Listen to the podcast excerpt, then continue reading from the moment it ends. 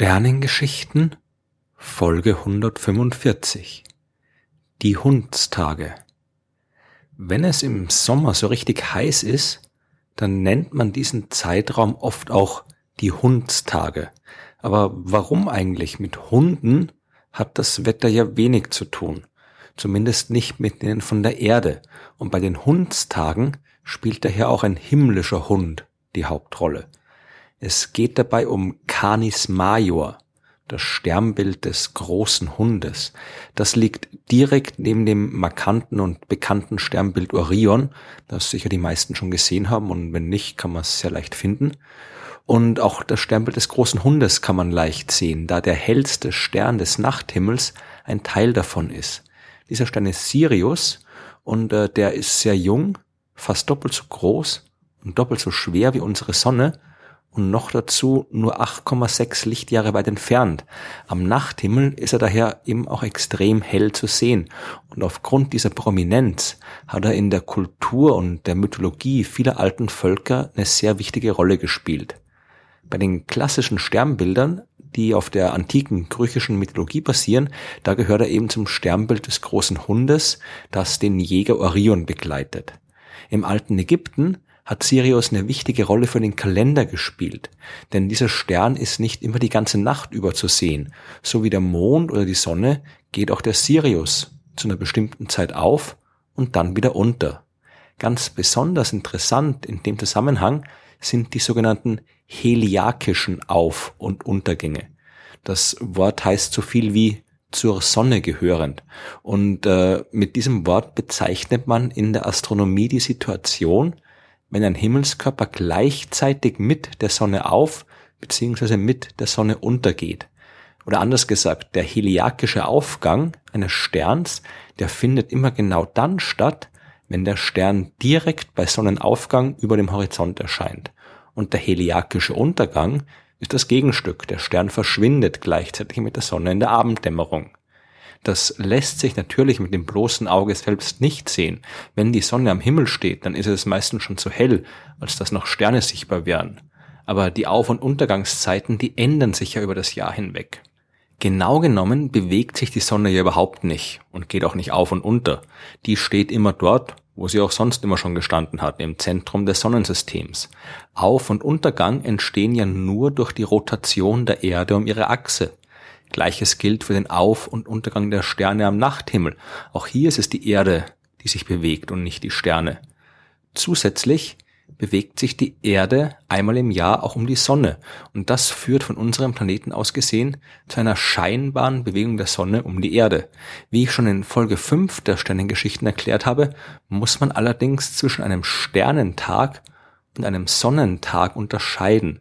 Ein Sternentag, also der Zeitraum, in dem sich der Sternenhimmel einmal scheinbar um die Erde gedreht hat, der ist vier Minuten kürzer als ein Sonnentag, also der Zeitraum, in dem sich die Sonne scheinbar einmal um die Erde bewegt hat.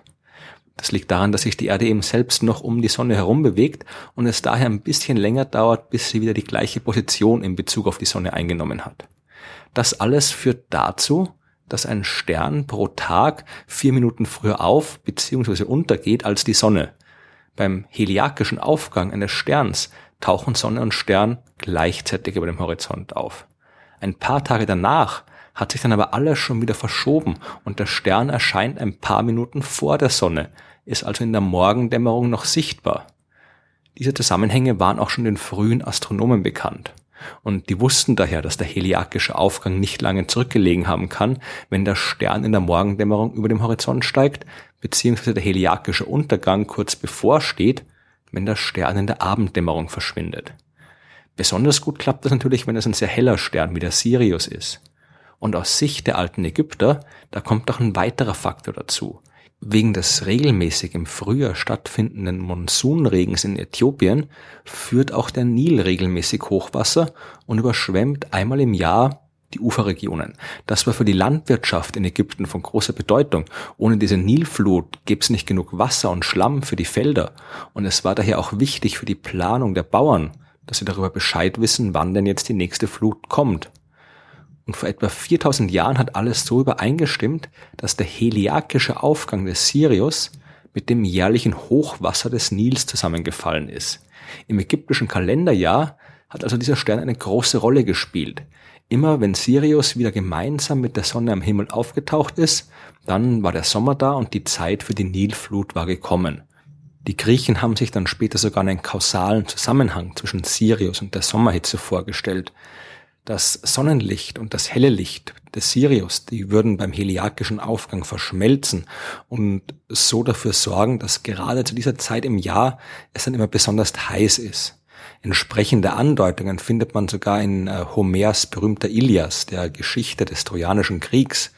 Dort äh, kann man im 22. Gesang lesen, wie der Held Hektor den aus der Schlacht zurückkehrend nach Hilles erwartet und als er dann endlich erblickt wird, da kommt er strahlenvoll wie ein Stern daher.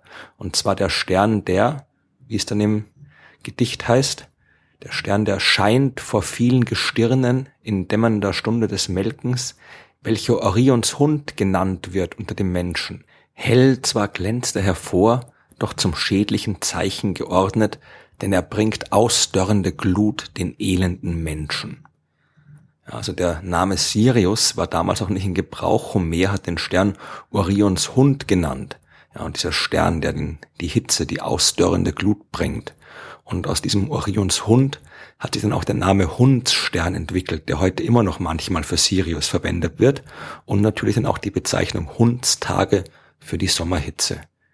Im Römischen Reich haben die Hundstage oder wie es dort genannt wurde, die Dies Caniculares vom 23. Juli bis zum 23. August gedauert. Das war eben der Zeitraum des heliakischen Aufgangs und des heliakischen Untergangs. Aber diese Zeiträume haben sich im Laufe der Zeit, im Laufe der Jahrtausende ein bisschen verschoben.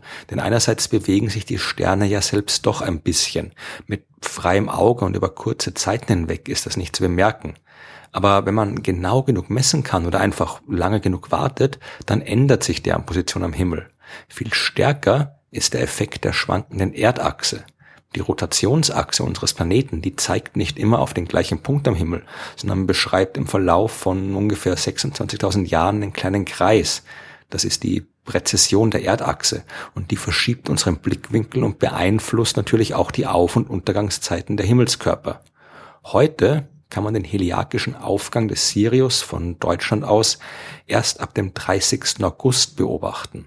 Damit wären die Hundstage eher ein Zeichen für den Beginn des Herbstes und nicht mehr für die heißeste Phase im Sommer. Aber die alten Traditionen halten sich eben länger als die astronomische Realität. Und wir sprechen immer noch von den Hundstagen, wenn wir die Hitze im Juli oder August meinen.